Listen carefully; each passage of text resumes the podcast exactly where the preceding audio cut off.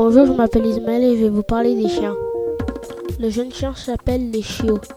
Les chiennes peuvent donner naissance jusqu'à 10 chiots. Le chiot est aveugle, sourd et il ne marche pas. Il ne voit bien qu'à partir de 4 ou 3 semaines. À ce moment-là, il peut entendre les sons et se promener avec ses frères et sœurs.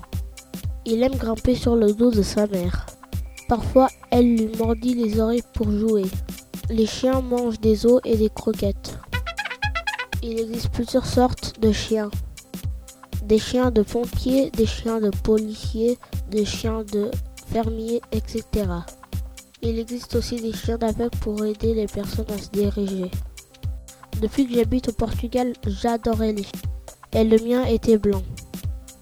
Bye bye, c'était Ismaël sur Trampoline FM.